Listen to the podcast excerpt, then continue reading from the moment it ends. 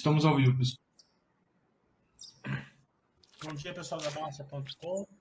Estamos aqui com uma nova empresa na Bolsa e nova empresa também na Baster. É, vamos começar um relacionamento Jales Machado, uma empresa do setor de açúcar e álcool, é, que abriu capital há pouco mais de um ano, se eu não me engano. E nós vamos passar aqui o case dela, as vantagens competitivas, os drivers, geração de valor e riscos da empresa. E esse vídeo, como vocês sabem, é meramente é, educacional, é, para vocês poderem ter uma, uma ferramenta para quem desejar estudar a empresa. A Basta.com não faz indicação de compra nem de venda de ações. É, e também eventuais guidances ou projeções ditas aqui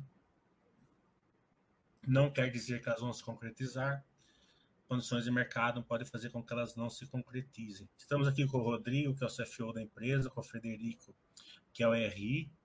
É, bom dia para vocês, fiquem à vontade para suas palavras iniciais. Bom dia, João. É um prazer enorme aí para Jales Machado estar tá começando esse relacionamento aí com vocês. Agradecemos aí o, o interesse aí da, da base aí de de clientes né, e da própria Baster.com em, conhecer mais da Jales Machado, né, uma empresa, como você disse, é, tem menos de 13 meses, né, um pouco mais de 12 meses que a gente estreou na Bolsa no passado, até o último fechamento de sexta-feira, nesses quase 13 meses, né, foram uma valorização de 30%, que a companhia teve, né, em um momento que a bolsa teve uma variação negativa nesse mesmo período. É, e a gente vai poder contar um pouquinho aí da empresa, os diferenciais e, e mais uma vez obrigado aí pela, pelo convite. Vamos passar então pelo case da empresa. Explica para nós forenses qual é o case da empresa, é, onde vocês estão, o que, que vocês fazem.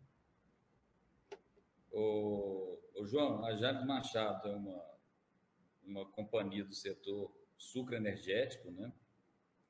Não está entre as maiores do setor, né? A gente tem uma puro sangue do setor na bolsa que é a São Martinho, uma operação muito boa também que que tem é, quatro vezes a moagem da Jales Machado. Mas ela é uma empresa é, com diferenciais bem característicos, né? É, que fazem a Jales Machado conseguir ter um, uma margem EBIT e EBITDA bem acima da média do setor e até acima de um operador é, bom como a São Martin, que vocês conhecem mais por, tá, por ser listado há algum tempo já também. E o que, que é isso? O né? que, que esses pontos que, que essa, essa, as principais diferenças da Jales Machado em relação ao, ao setor? É, a primeira que eu gostaria de destacar é que a gente tem um foco em produtos de maior valor agregado. Então, hoje, no, no fechamento do nosso último balanço completo, né, que foi o, o 2021, nós fechamos aí com um terço, 33% da receita vindo da nossa área de açúcar orgânico e também da parte de saneantes, que é o, o álcool em gel, o álcool, é, é, álcool líquido, né, que a gente invasa e vende aí para todo o Brasil. É, fora isso, a gente tem uma, uma força muito grande na área agrícola. A companhia sempre foi bastante inovadora, né? E, e, e, sempre esteve à frente aí nas principais práticas de manejo agrícola para ter uma produtividade bem acima da média. Né? Então, a gente tem uma produtividade normal por volta de 20% acima da média nacional. E que foi que fechou nos últimos três anos, né? dois anos com 96 e um ano com 94, que foi o ano passado, que o clima foi um pouco mais adverso. É, para vocês terem uma ideia, nós caímos 2% em produtividade, mas o Brasil caiu 13% em média e São Paulo caiu mais de 18% por causa da seca no passado. Em Goiás, a seca afetou aí por volta de, de 6, 7% nos canaviais de quebra, mas a Jales Machado teve 2%. E, e quais são essas práticas né, na área agrícola que fazem a gente ter esse desempenho é, acima da média nacional e, e, ser, e ser uma referência aí na, na produtividade agrícola no setor no Brasil? Então, queria citar algumas. Uma é, é que a gente usa uma prática de irrigação. A gente tem irrigação, é, algum tipo de irrigação, em quase 60% do nosso canavial, e na área crítica, que é aquela que a gente colhe quando o solo está totalmente seco, não tem mais umidade, a gente consegue irrigar 100% é, da área crítica. Então, hoje, é, a Jales Machado tem dessa irrigação é, de 60% da área total, quase 20% é irrigação suplementar e plena, que tem ganho de produtividade, e quase 40% é, é irrigação de salvamento, que é aquela irrigação que a gente só salva a soqueira ali na, no período de muita seca. Então, isso é um ponto importante aí na, na nossa elevada produtividade. Outro ponto importante é que a gente sempre usou é, todo tipo de tecnologia, né? tanto para fazer o geoprocessamento das áreas com, com drones, é, mapear todas as linhas de plantio, né? para que as máquinas não, não, não passem sobre a, a cana e acaba é, estragando, né? pisoteando o canavial. É, manejo de variedades, a gente tem parcerias aí com CTC, IAC e Ridesa para encontrar as melhores variedades aqui para o Cerrado. Uso de muda pré-brotada para acelerar a inserção dessas novas variedades em escala comercial no, no, no campo. É, nós hoje temos, João, todo o nosso é, é, corte, carregamento e transporte no campo, que é toda a colheita da cana até ela chegar na usina, a gente é, usa um monitoramento, a gente montou uma torre de controle que a gente monitora tudo que está acontecendo com essas máquinas no campo e o próprio software indica onde as máquinas têm que ir dentro da frente de colheita e quando ela sai da usina, onde o caminhão tem que buscar cana.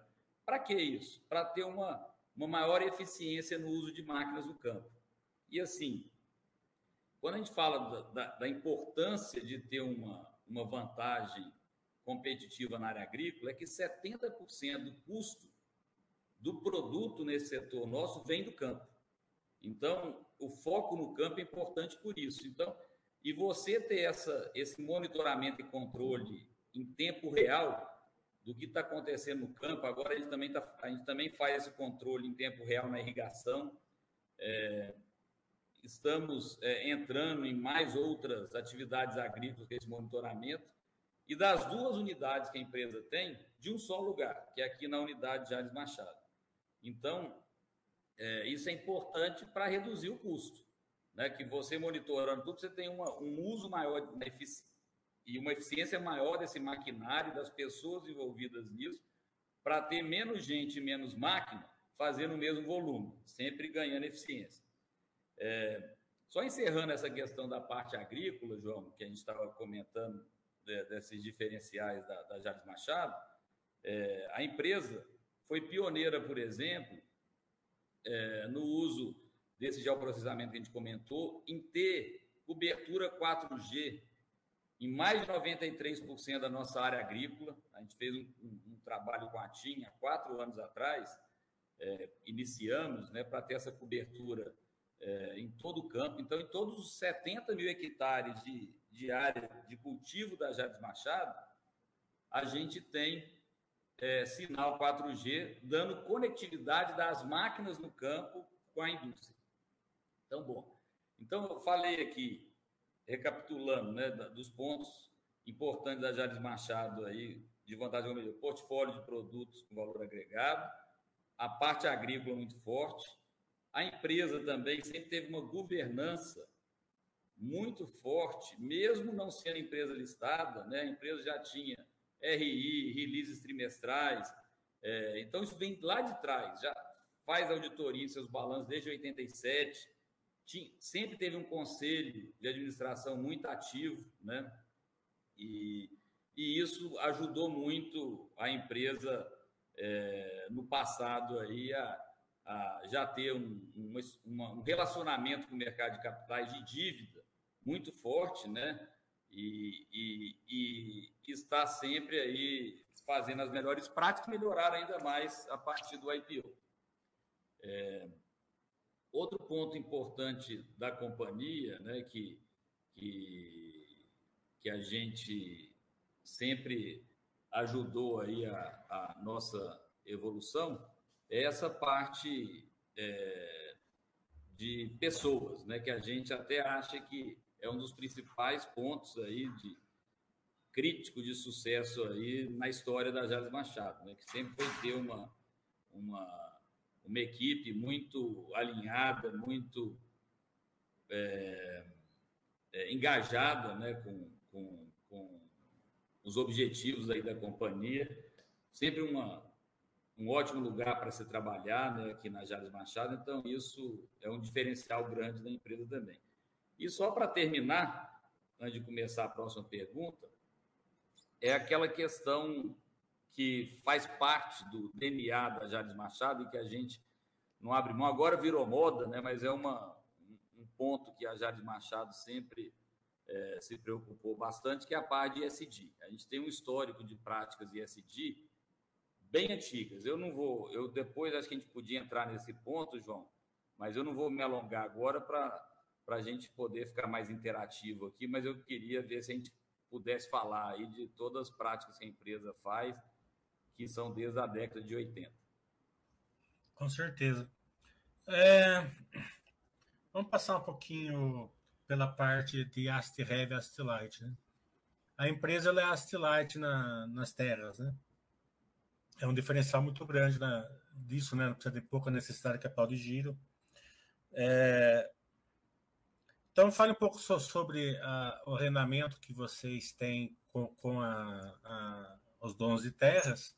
Eu acredito que seja a média, que para o futuro seja três ou quatro ciclos de cana, né, que é o prazo que vocês têm. É, também vamos ponderar que um ciclo de cana é diferente de um ciclo de soja. Né? O ciclo de soja é por colheita, o ciclo de cana, se eu não me engano, são cinco anos. Né? É, também vamos passar no maquinário, se é AST Light, se é AST Heavy, é, meio a meio, como que o maquinário de vocês está inclu, tá incluso aí nessa, nesse modelo de gestão de ativos. Ô, ô, João, só assim, a gente acaba que não tem, mesmo sendo asset light em relação às terras, né?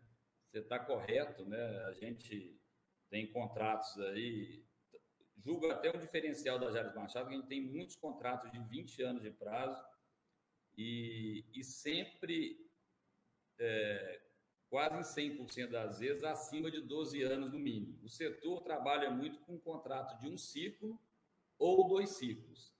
Não é normal você encontrar quatro ciclos de contrato, como nós temos aqui na Jales Machado, que acaba dando uma, uma, uma vamos falar, uma perenidade maior e uma segurança de supply maior também da matéria-prima.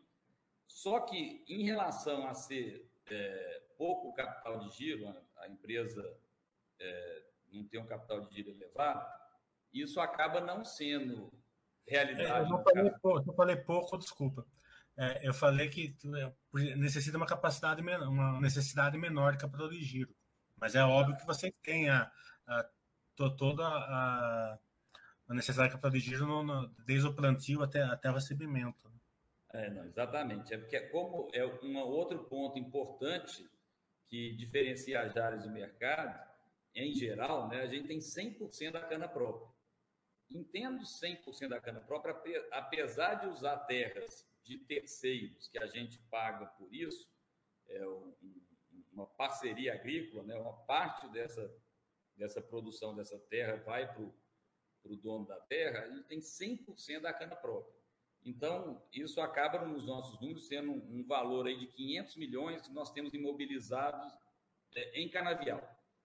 Então, é só esse comentário aí sobre a, a questão do capital de giro, mas sim, em relação às terras, a empresa não, não tem terras próprias, né? não, não tem terras próprias, e trabalha com esse contrato sempre de, de longo prazo aí, num patamar também que é, que é adequado aqui ao mercado nosso local, que tem um preço de parceria agrícola, né, ou arrendamento muito mais barato do que a região ali de São Paulo, né, que onde tem a maior parte das indústrias e da moagem de cana do Brasil.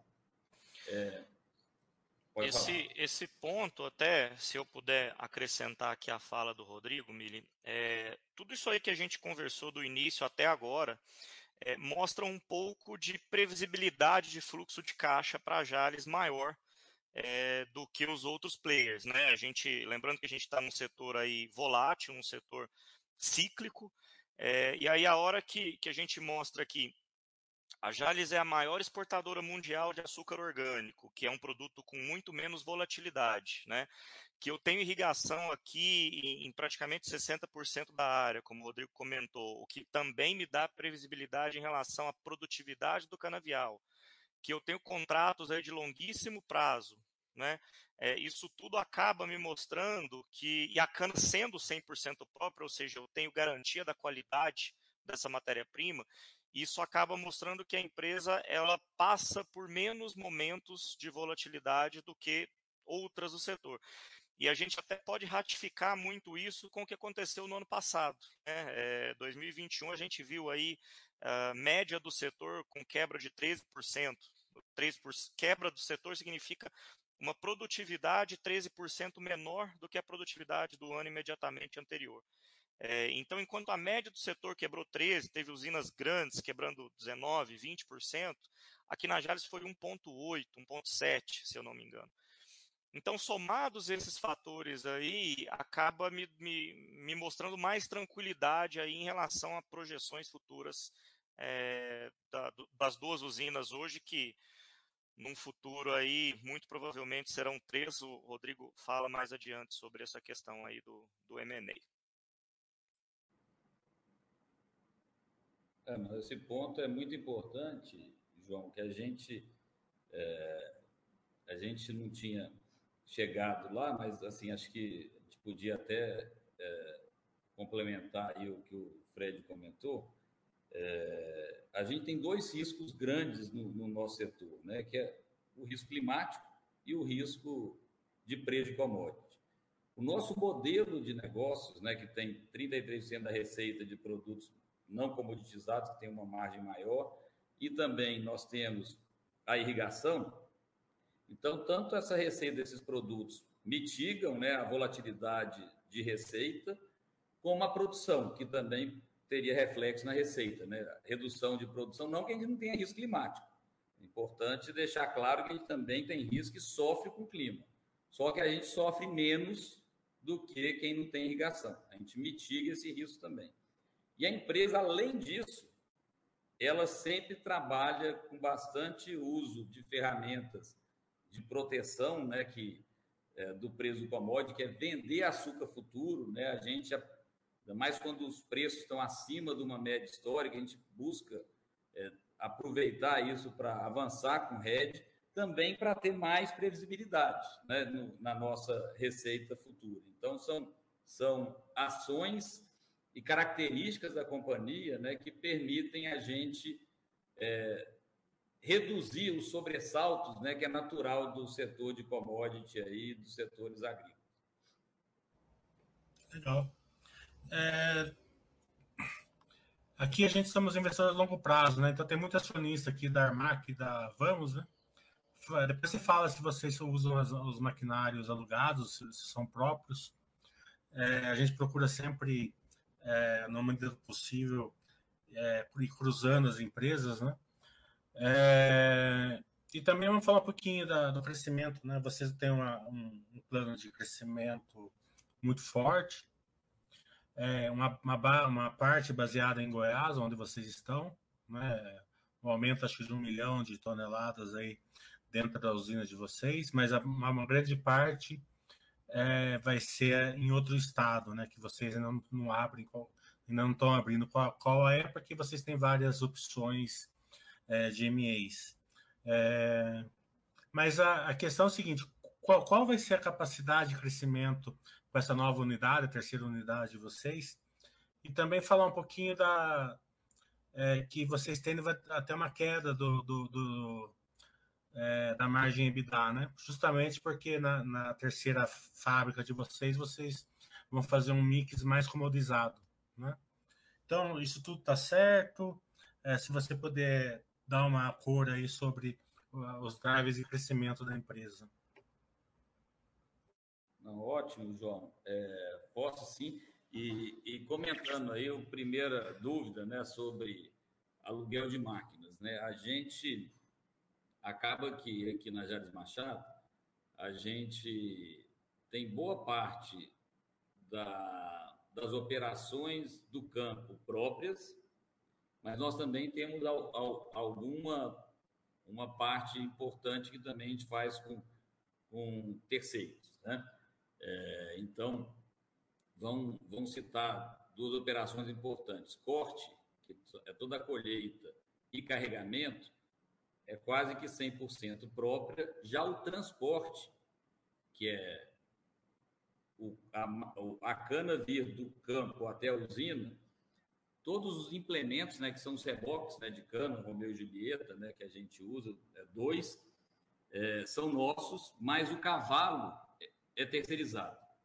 Por quê? Lá atrás a gente viu que o, o caminhão de terceiro conseguia ser mais eficiente do que quando a frota era própria da empresa. Então, a gente fez esse modelo, no qual os implementos são da Jales Machado e o, o cavalo mecânico é, da, é terceirizado. Sobre se isso a gente usa é, a Vamos né, pra, e, e outras empresas para fazer aluguel. Isso não precisa falar, isso não precisa falar. Eu sei, eu sei que é uma coisa ah. sigilosa.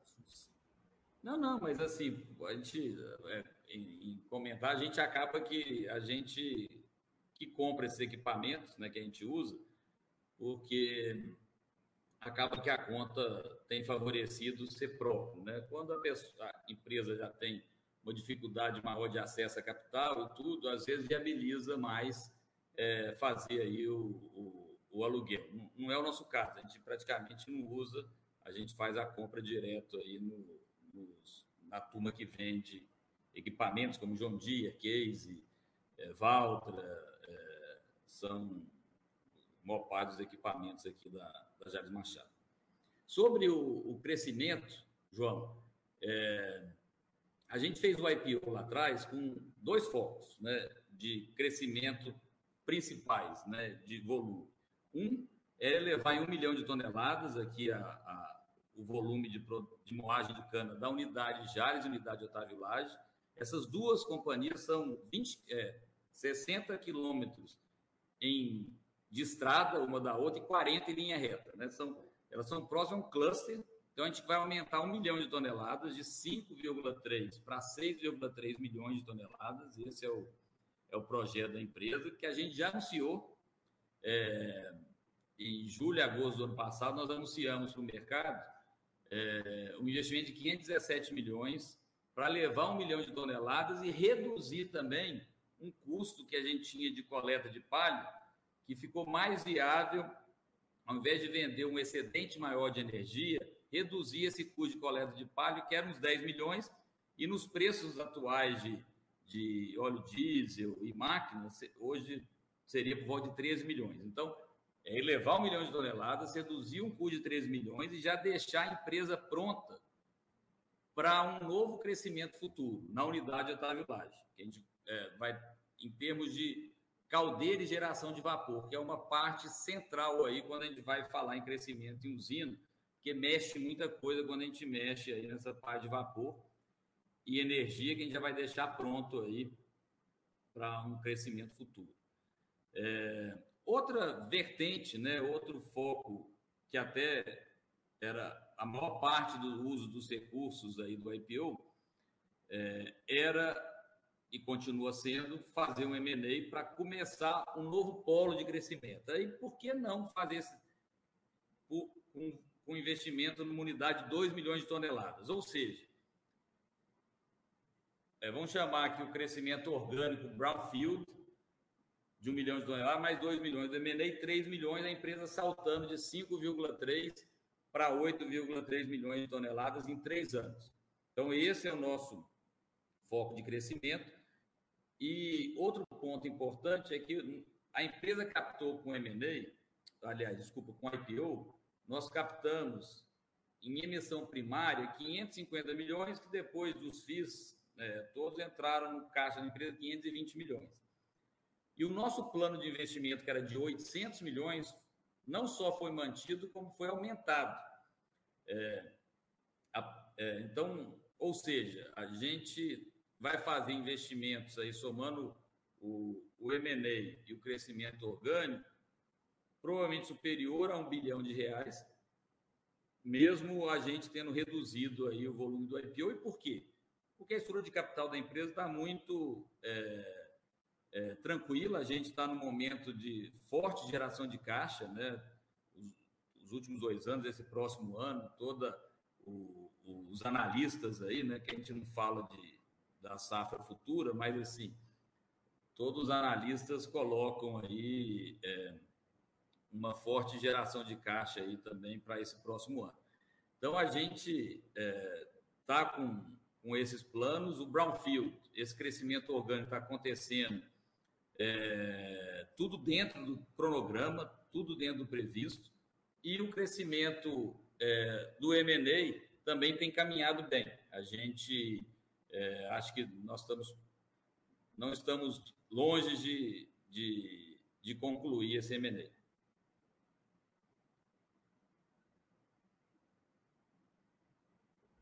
Falar um pouquinho de correlação, né? É, uma dúvida muito grande do setor é que quando o pessoal vai na bomba de combustível, ele vê a gasolina subindo e o álcool subindo atrás, né? E ele não entende muito bem a correlação de petróleo, de gasolina e álcool, né? Porque é, o álcool não é cotado em brand, digamos assim, né? Mas ele está dentro do, do, da gasolina, né? uma porcentagem. Acho que deve ser isso a correlação, uma parte. Mas acredito que a correlação maior seja com açúcar, né? Você pode explicar essas duas correlações é, e as oportunidades que vocês têm, principalmente a correlação de açúcar e álcool, que se uma está embaixo, vocês podem vender a outra, né? Dá uma passadinha por isso. Ótimo, João. Isso, ótima pergunta. É, assim, a correlação do etanol é enorme com a gasolina no mercado interno. Então, se, se a gente considerar que isso é uma verdade, né, que, o, que o governo vai sempre repassar as oscilações do mercado internacional e do câmbio para o preço da gasolina, a nossa correlação com a gasolina e, por consequência, com o petróleo internacional seria altíssima. É, só que a gente viveu um período lá atrás, né, no governo Dilma, principalmente, onde foi isso não não estava sendo trabalhado de acordo com a cotação internacional, os preços da Petrobras. Então aí a correlação cai muito né? Porque aí você não você acaba tendo destruindo, né, as leis né, de oferta e demanda do mercado que reflete no mercado de etanol. O é, que, que acontece? O etanol, João, ele na média do ano, ele sempre vai estar ali por volta. Quando tem uma oferta muito grande de etanol, ele vai estar abaixo dos 70% de paridade é, durante a média do ano, e quando tiver uma oferta menor de etanol do que o potencial de consumo do mercado, ele vai estar acima dos 70% de paridade na bomba, porque um vai, vai, vai puxando o outro. E o que, define ele estar abaixo dos 70 ou acima dos 70? Muitas vezes é exatamente o mercado de açúcar. Quando o setor está é, tá focando mais no mercado de açúcar, tem menos etanol para o mercado interno, que é uma realidade que a gente viveu aí nos últimos dois, três anos.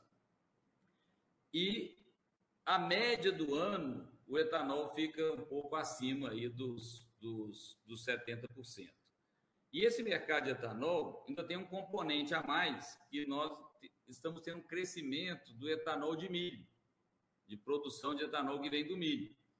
Então, a tendência é que aquelas oscilações de, de entre safra, o etanol tem uma oscilação muito forte entre o período de safra e entre safra, tendem a ficar mais suaves. Então, resumindo, além dessa questão do mercado de açúcar, sempre teve também uma diferença entre o mercado de etanol de entre safra, que, que era mais alto do que o de safra. Porque na safra todo mundo está produzindo, muitas empresas têm necessidade de, de vender rápido para suprir o capital de giro, e na safra o preço ficava mais pressionado. Ou seja, ficaria essa, essa paridade com a gasolina ficava mais achatada. E na entre safra, menos usinas vendendo, o preço subia e a paridade à gasolina ficava um pouco mais alta. Então, é, esse é o, o a, os drivers aí que, que, que mexem com o preço de etanol. Deixa eu, se eu puder voltar um pouquinho atrás aqui, Rodrigo. É, então, os drivers, né, como, como o Rodrigo bem chamou aí, é, é oferta e demanda por combustível e por açúcar, e a gente precisa lembrar sempre, acho que o Mili falou bem no início ali, é, a matéria-prima é a mesma. Né? É, Para quem entende pouco aqui o negócio de, de, de usina, é, no final do dia aqui é, a, é, é, o caldo da cana que a usina vai direcionar para fazer etanol ou vai direcionar para fazer açúcar. Se eu tenho muita demanda por açúcar, o preço obviamente sobe, as usinas vão direcionar aquele caldo de cana ali para o açúcar e vai retirar matéria-prima do etanol. Né? Então, em tese, você enxuga a oferta de etanol, o preço tende a subir. Até aqui, oferta e demanda pura e simplesmente. Só que aí a gente tem o que o Rodrigo comentou ali no início, que é os 70% ali da paridade em relação à gasolina. Por que isso? Né? É, era só isso aqui que eu queria explicar rapidamente. O etanol ele é um bem substituto à gasolina. Então, tem-se uma convenção, isso não vale para 100% dos carros, mas é muito próximo disso, a média é mais ou menos essa, de que um carro rodando a etanol ele é 70% eficiente do que um carro rodando a gasolina. Então, para a gente fazer uma conta de simplesmente de padeiro aqui, é um carro que faz 10 km por litro na gasolina, ele tende a fazer por volta de uns 7 km por litro no etanol. Por isso que a gasolina geralmente tá, ronda aí próximo desse 70% do preço. Por isso que o etanol ronda provavelmente próximo dos 70% do preço da gasolina. Acho que era só para ilustrar isso aqui, deixar mais simples de entender. Vamos falar um pouquinho do Sudeste Asiático, né? A Índia é um grande produtor de cana, né? Se eu não me engano, a Indonésia também, né? É... Tailândia. Tailândia. Tailândia. Isso. E esses dois países estão com um tipo de um pró-álcool deles, né? Isso tende a afetar o setor? É, é um driver para vocês? E qual é o tempo que isso pode se tornar realidade? Se caso tiver certo que, que pode acontecer isso? Não, ótima pergunta, João. É, a Índia, depois do Brasil, é o maior produtor de açúcar do mundo, não exportador, né? Porque ela já chegou a produzir até anos aí praticamente igual ao Brasil, é, mas ela consome muito.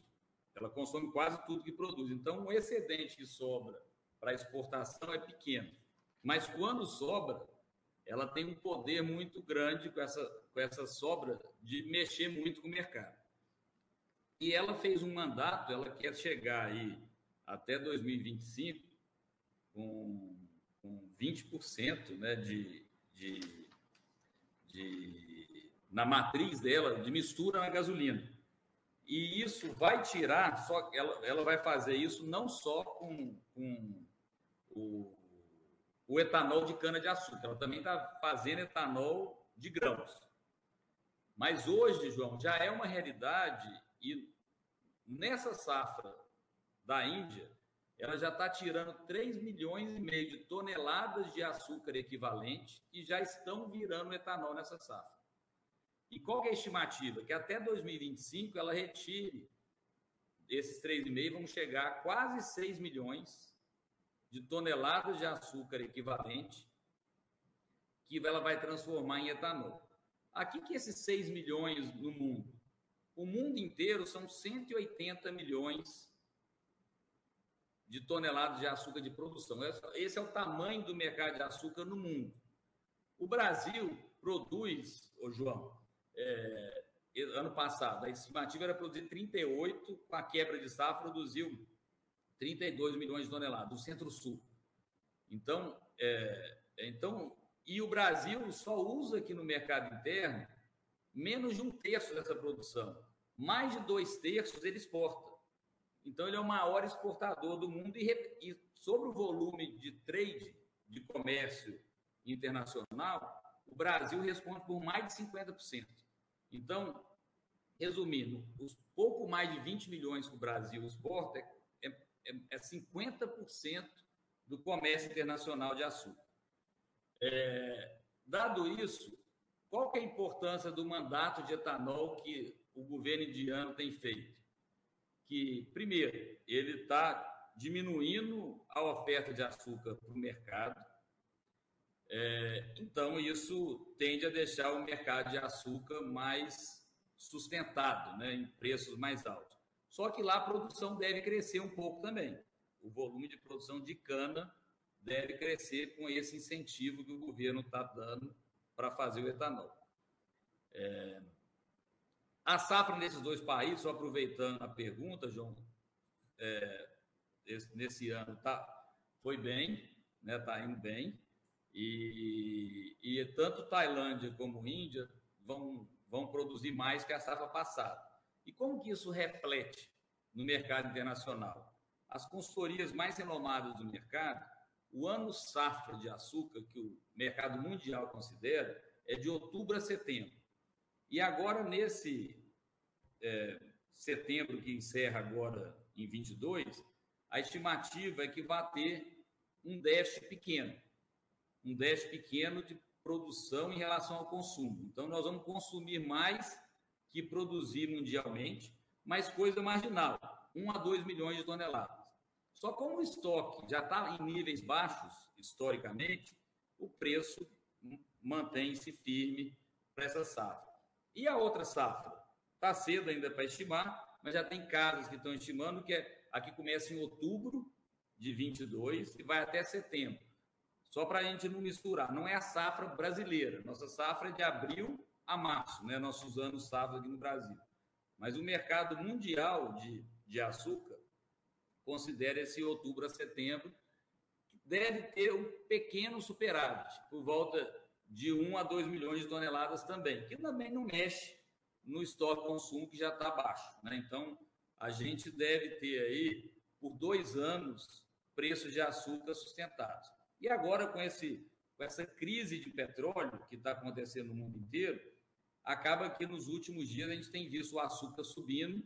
Por quê? Porque o Brasil pode deixar de fazer 8 milhões de toneladas de açúcar e virar para etanol porque o petróleo subiu, a gasolina subiu, por exemplo, a paridade que a gente falou agora há pouco da gasolina vai aumentar, o etanol vai subir.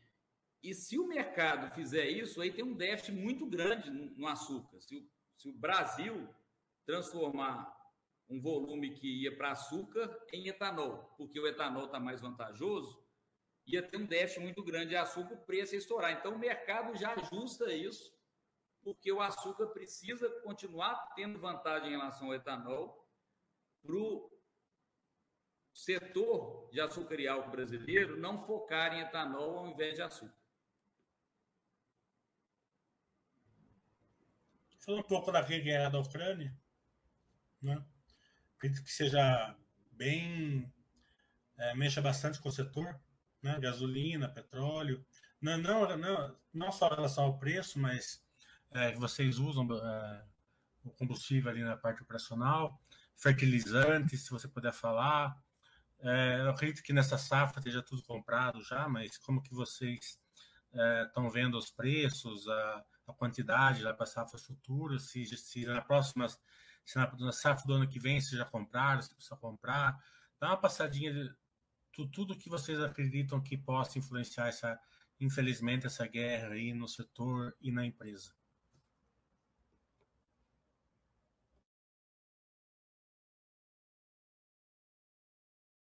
Eu estava no, tava no mudo aqui, me desculpe. Eu tava, comecei a falar, mas estava no mudo. É, boa pergunta, João. Isso aí é um, um, uma novidade aí, né? Depois de dois anos de pandemia, a gente não, não merecia entrar numa, numa guerra com essa proporção aí que a Rússia tem feito na Ucrânia e com, e com todos os as consequências e desdobramentos que tem tido. Então, a Rússia, ela é muito forte. É, nós temos três macronutrientes que a gente precisa colocar no solo, é, que é o NPK, nitrogênio, N, P, fósforo e K, potássio. Então, são os três principais nutrientes que a gente é, nutre o solo para cana, soja, milho produzirem. Né? A Rússia ela é muito forte no K, no potássio. Ela responde aí por mais de 20% da, produ da, da produção total de potássio do mundo.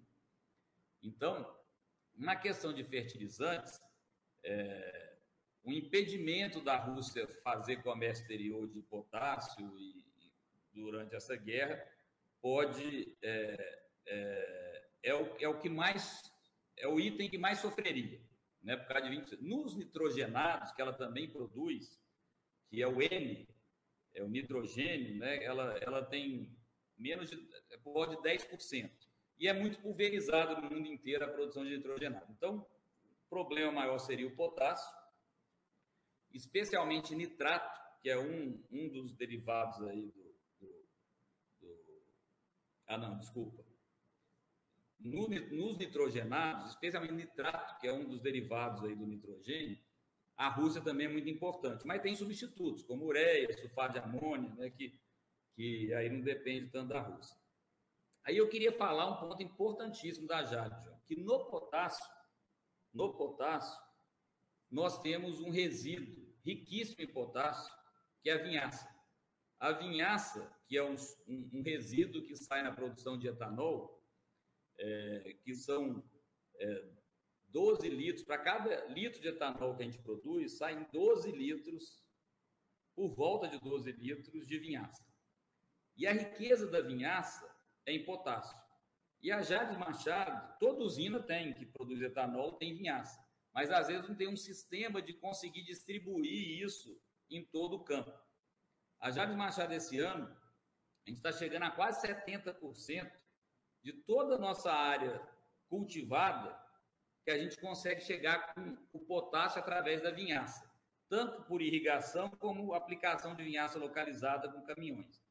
Então, isso é um, um, um diferencial enorme essa menor dependência que nós temos do potássio aqui por causa da vinhaça e, e por termos essa estrutura de conseguir distribuir essa vinhaça em quase 70% do canavial. Ou seja, só tem 30% do canavial que eu, que eu não ter, que eu teria que comprar é, potássio no mercado. Isso é um ponto importantíssimo. E quando a gente vai, porque os fertilizantes, sem Ucrânia e Rússia com problema, já estava sendo um impacto grande no setor, né, João? Porque já, já tinha, tinha subido aí três vezes o valor dos fertilizantes aí no, nos últimos meses. É, e nós temos 30% da área total nossa que é orgânica, que aí não vai nenhum tipo de fertilizante químico. Não vai nem nitrogênio químico, nem fósforo químico e nem potássio químico. Potássio vem da vinhaça, fósforo e nitrogênio vem de compostos orgânicos que a gente produz aqui mesmo, que a gente faz, usa torta de filtro, misturada com cinzas da caldeira, faz a compostagem disso e distribui no, na nossa área orgânica. Então, é, impacto do fertilizante, tanta alta que teve, como agora gravando aí com Rússia e Ucrânia. Impacta no Jales Machado? Impacta, mas também temos um, um mitigador desse risco por conta da área orgânica e na área de vinhaça que a gente consegue atingir quase 70% da nossa área. Tem uma pergunta aqui sobre é, relevância. Agora, João, sobre... deixa, eu, Deixa eu terminar, porque você falou dos impactos da guerra. Eu falei da parte que, que, que complica nosso custo, mas não falei da parte que a gente ganha muito, né? A gente não torce por isso de forma alguma, né? Mas acaba a gente tendo um efeito. Esse petróleo subindo para o patamar que saiu de 90 e poucos dólares para 111, estava agora de manhã 112.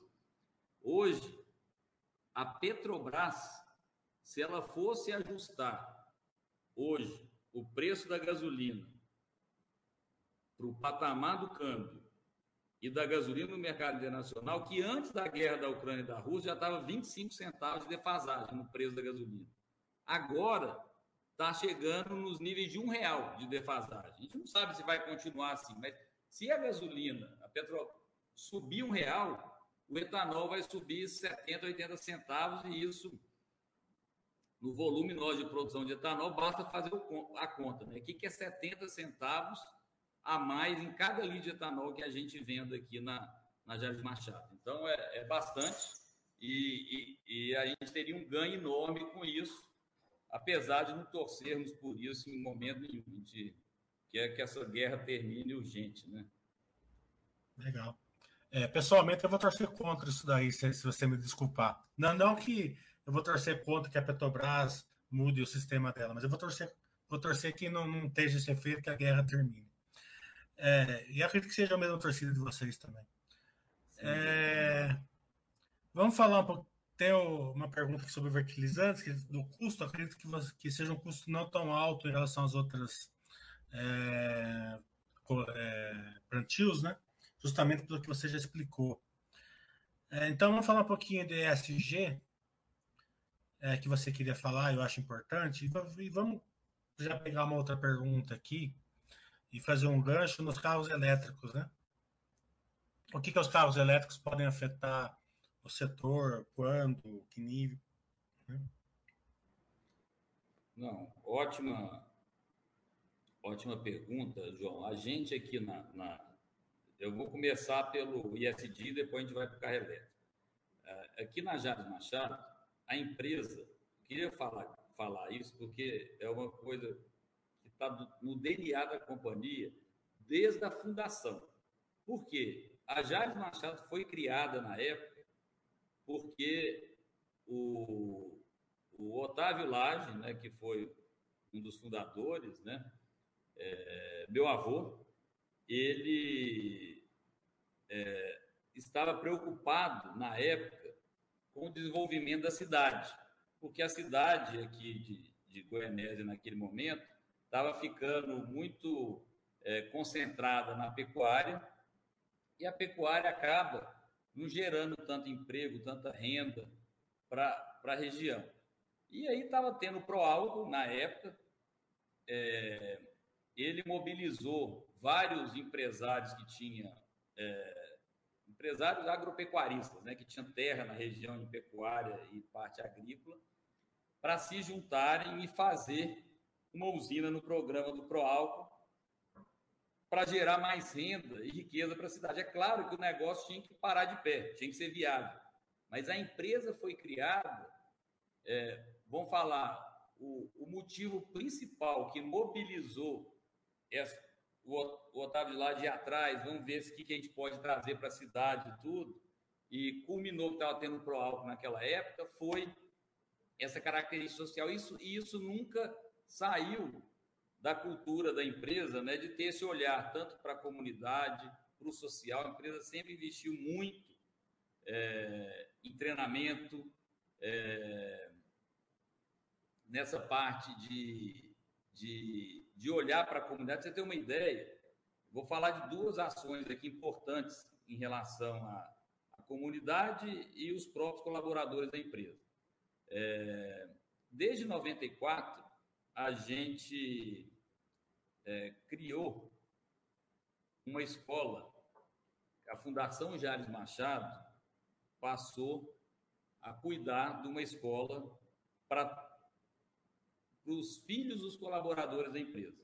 Então, é uma escola que hoje está passando de 500 alunos. Hoje, a gente também atende alunos da comunidade. É, e é uma escola que a Jales, todo ano, ela aporta como ajuda para a escola mais de um milhão de reais, é o que ela aporta lá todo ano. E, e, os colaboradores também pagam, eles pagam com subsídio. Quanto menor o salário do colaborador, menos ele paga na mensalidade do aluno dele. Então, a, JAR subsidia todos, mas subsidia mais para aqueles alunos é, que têm os pais com menor renda. Então, essa escola hoje tem mais de 500 alunos, ela está desde 94 funcionando, é da primeira, é da primeira à nona série. É, é, que é, desculpa, não, é, é desde o. É a primeira à nona série, fundamental 1 e 2. E, e a gente também faz, através da Fundação da Empresa, um prêmio de redação aqui na cidade, um prêmio de 35 mil reais.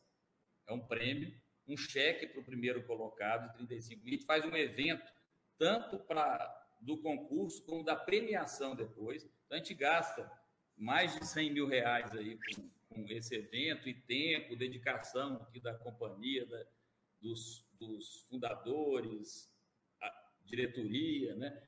para mobilizar isso para todos os alunos de nona série podem participar. E a gente viu que isso melhorou muito, João, aqui na, na comunidade. Goiânia é uma cidade com pouco mais de 70 mil pessoas, e isso a empresa tem ajudado é, a melhorar o nível de redação dos alunos da cidade que concorrem com isso o ano inteiro, ficam fazendo redação sábado. Então, isso são duas práticas que a empresa tem forte aqui na comunidade. A gente tem um clube que a empresa fez com os colaboradores, com, com todo quanto é equipamento, né?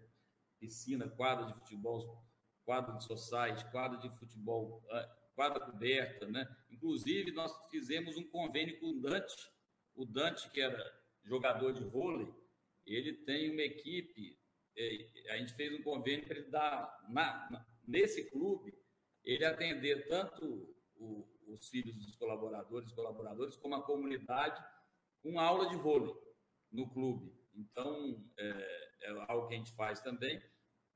A empresa é das melhores para se trabalhar. E na parte ambiental, na parte ambiental, a Jales Machado, João, tem mais de 20 anos que ela já tem a ISO 14000. Então, lá atrás, ela estava preocupada com essa questão ambiental. A gente já, já plantou, de 1990 para cá, 5 milhões e meio de árvores que a gente plantou para reflorestar matas ciliares, recompor reserva, o, o, grupo de acionistas tem uma reserva de 17 mil hectares em Cavalcante, totalmente intacta, é, como criada por Deus, mantida por nós. Lá não se produz nada, é só é, é, é uma área mantida de preservação mesmo. Mata Virgem, né? Mata Virgem. E então, isso é para citar algumas coisas. A empresa tem trabalhado fortemente na redução de água no seu processo industrial, a gente já conseguiu reduzir em mais da metade o consumo de água nos últimos anos nas duas unidades que a gente usava antes. E uma coisa interessante que mostra isso em números, né? Vamos falar assim, ah, você está falando isso e tudo, mas tem um ponto que mostra isso em números, né? A gente agora tem um programa que é o Renova Bi, onde os produtores de, de biocombustíveis, biodiesel, etanol, biogás, eles podem vender, aliás, podem é, emitir CBIOS, que são créditos de carbono. Então, tem um processo e tem várias certificadoras aptas para fazer isso que vem na companhia para nos certificar perante a ANP para ver como é nosso processo de produção, quanto que a gente emite de carbono para produzir o etanol. É, e quanto que a gente absorve nesse mesmo processo. E a Jales Machado, aí está esse quadro que o Fred colocou aí, ó, é, a gente tem a melhor nota para fazer essa conversão de CBI. O que, que significa isso? Como a minha produção é mais limpa, eu emito menos carbono que a média, a gente pode emitir mais CBIOS. Então, para cada metro cúbico de etanol vendido, eu posso emitir 1,5 CBIO. Então, cada metro cúbico, cada metro cúbico é mil litros. Cada mil litros de etanol vendido, eu posso emitir 1,5 CBIO. Aí, na Jales Machado, na Otávio Lage, 1,3.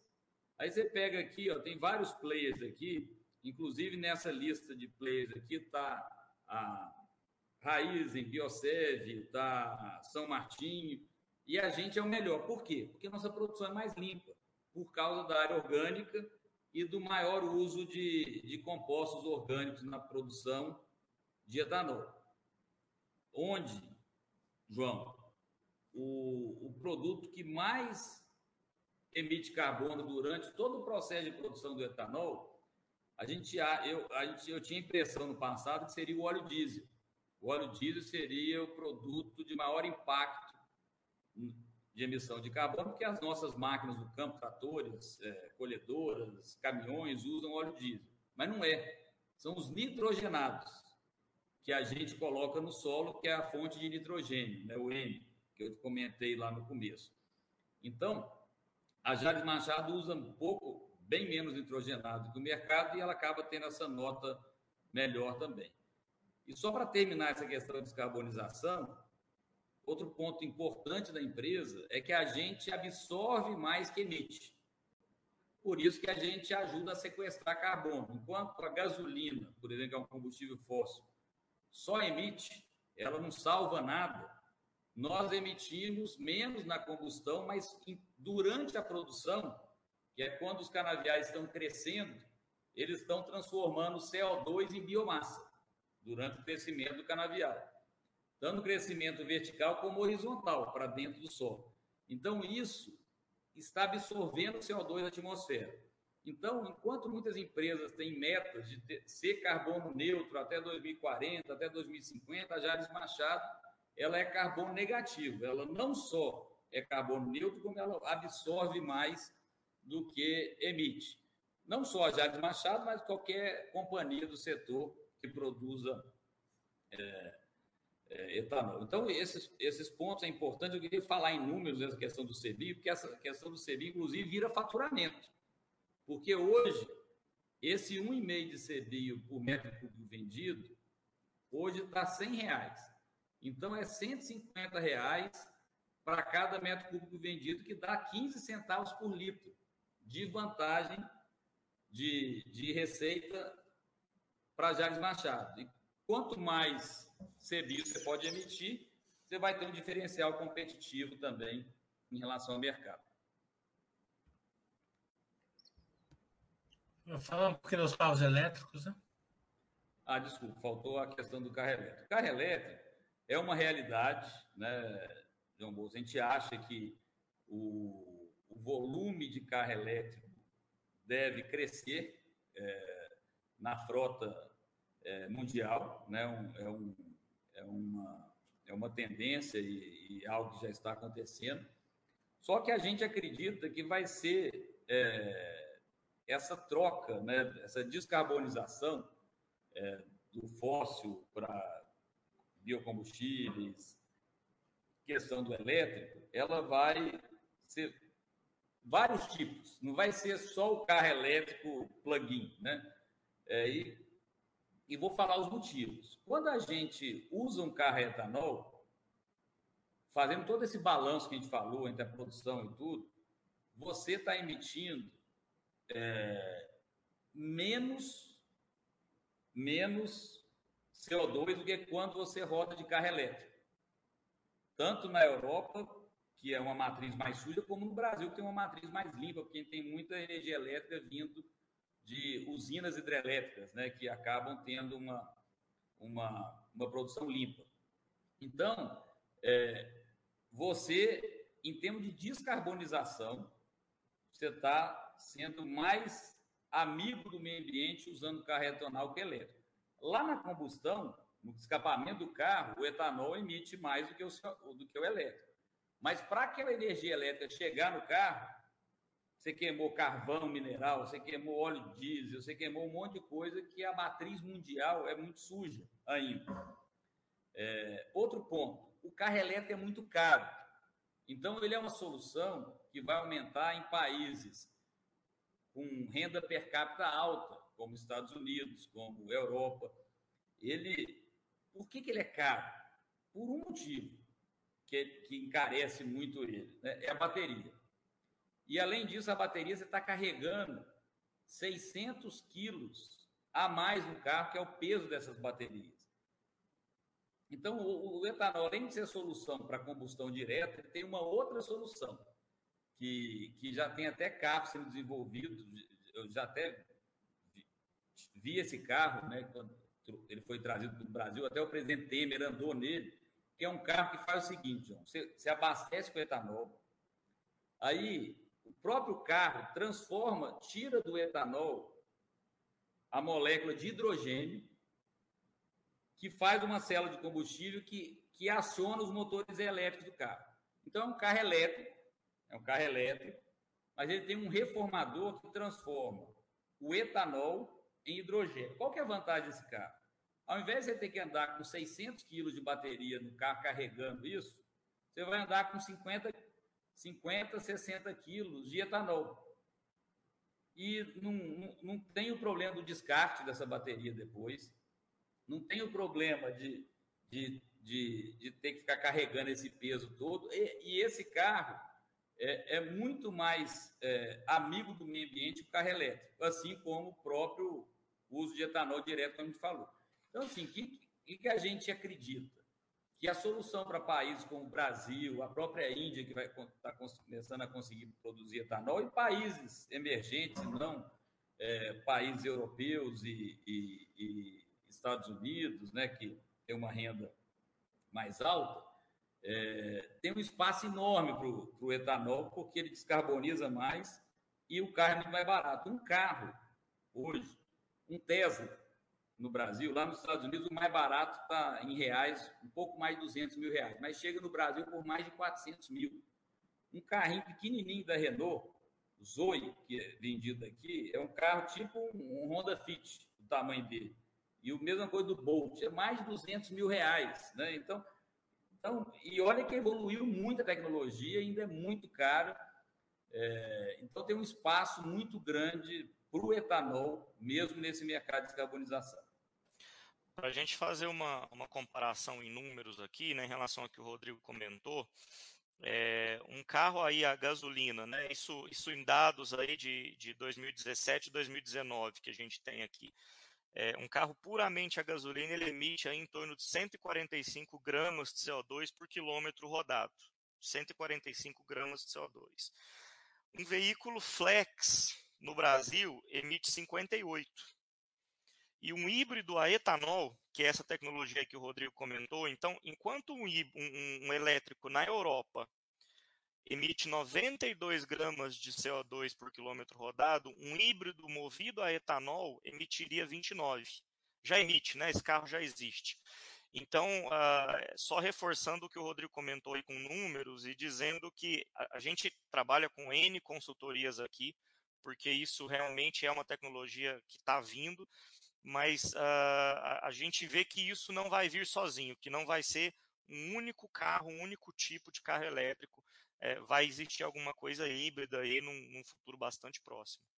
E o etanol faz parte é, dessa solução, inclusive pela infraestrutura que já existe no país. Né? Legal. Tem uma pergunta aqui sobre concorrência. Eu, particularmente, não acredito em concorrência em commodities. Né?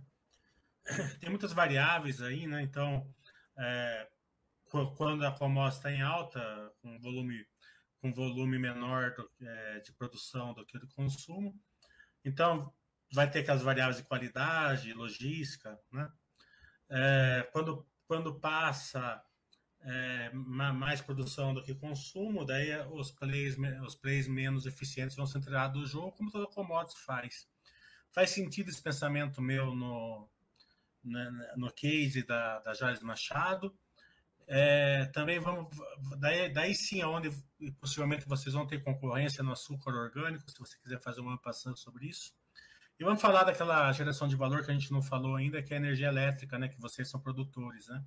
Quanto isso representa do, do operacional da empresa? Ah, não, tá ótimo. Ô, ô João, é, a concorrência é, é o que você falou. É, acaba que tem momentos, ciclos é, de baixa, né, que é, exige aí é, estar forte e competitivo, né? Então, é, uma coisa que a gente sempre cuidou muito de liquidez, ter uma liquidez alta para é, esses períodos. Então, a gente sempre trabalha com uma boa liquidez na companhia. E segundo, sempre está ali no, no primeiro quartil, né, em termos de competitividade. Então, isso é importante, porque nessas horas, se sair um pouco do, do, dos players do setor, vão falar que a, que a água vem para cima do nariz, mas você continua respirando, né? Tem gente que afunda. Então, assim, então você ser competitivo, tá sempre vendo novas práticas aí para reduzir custo, usar tecnologia com foco em redução de custo. Aí entra aquele ponto que eu falei no começo, o campo é 70% do nosso custo aqui na, no setor calcoleiro, é importantíssimo. Já nos produtos é, que a gente vai mais para o mercado consumidor, é, é, pode ter concorrência sim, mas é um desafio muito grande. A gente tem várias, várias companhias já tentaram entrar nesse mercado, tem uma dificuldade, uma barreira de entrada por causa da complexidade de você fazer o manejo orgânico. A venda é muito pulverizada, nós temos, a gente vende espalhado em mais de 20 países, uma venda pulverizada, cada um tem um certificado, cada país tem uma exigência. Então, assim, exige um foco é, muito grande num, num, tipo de produção que não, não é de commodity simples. Né? Então, e outro desafio é fazer tudo isso com custo baixo. Porque se fizer com custo alto, você também, o, o que você vai ter de prêmio, você vai gastar no, no para produzir aquilo. Né? Então, a gente é, acha que é, se não sempre vai ter um prêmio, porque o desafio é muito grande para fazer, não é simples. Né? É, bom, outra coisa que você perguntou foi sobre o, o, a energia. A energia, a gente hoje aqui no nosso balanço, você só vai ver resultado de equivalência patrimonial da energia, porque a gente, alguns anos atrás, nós fizemos uma parceria aqui com uma empresa francesa, que é a Albioma, e nós viramos sócios dele é, para aumentar o nosso negócio de energia. A gente, na época, fazia é, só 90 mais 40, a gente fazia 130 e poucos gigas, é, mais 70, desculpa, 90, 160 gigas por ano, e hoje as duas companhias aqui fazem mais de 320 gigas de exportação por ano. Então a gente cresceu e viramos sócios dele, a gente tem 40% nessa termoelétrica e ele 60%. Então você vai ver o resultado por equivalência patrimonial. Só que a gente fez uma coisa: foi a receita da cogeração para essa empresa e também todo o custo de geração de energia e vapor. Então, eles também ficaram com os custos né, de geração de energia e vapor lá. Então, reduziu também o custo dentro da operação da Jales Machado. Esse negócio que nós fizemos com eles tem prazo. Então, termina daqui 13 anos. Daqui 13 anos, todo esse 60% volta para a gente ao, custo de um real. A não ser que a gente queira fazer um novo projeto para frente com, com, com eles.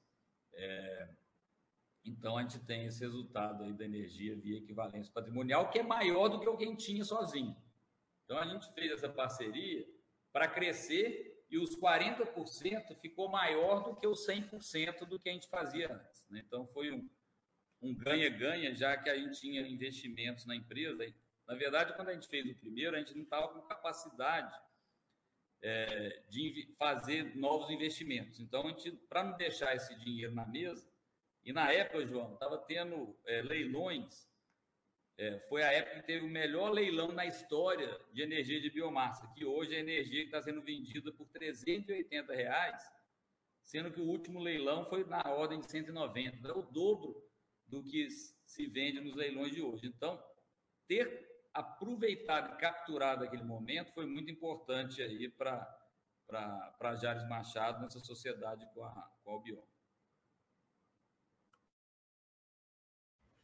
Legal, muito obrigado pela live, foi excelente. Acho que deu para dar uma, uma, apresentação da empresa para os nossos forenses muito boas. Já emendando um convite para daqui seis meses, mais ou menos, assim que sair o resultado do segundo trimestre, a gente fazer um, uma live diferente. Vai ser uma live ter follow-up, né? É, que é importante para o acionista e acompanhando a empresa ao longo do tempo.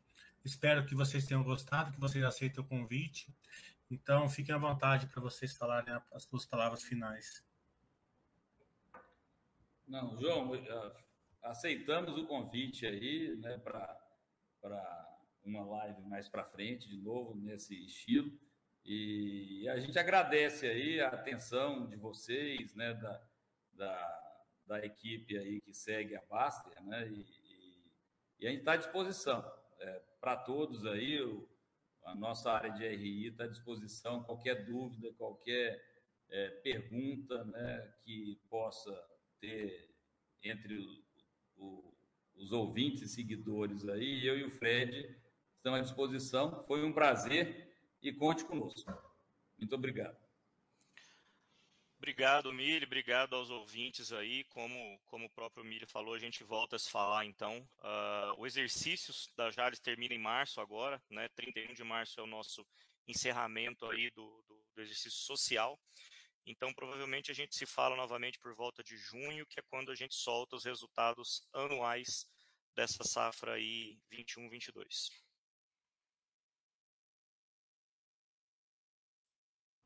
Depois eu mando feedback para vocês. Eu já pedi lá para o pessoal da Baster. Oi, vamos encerrar então.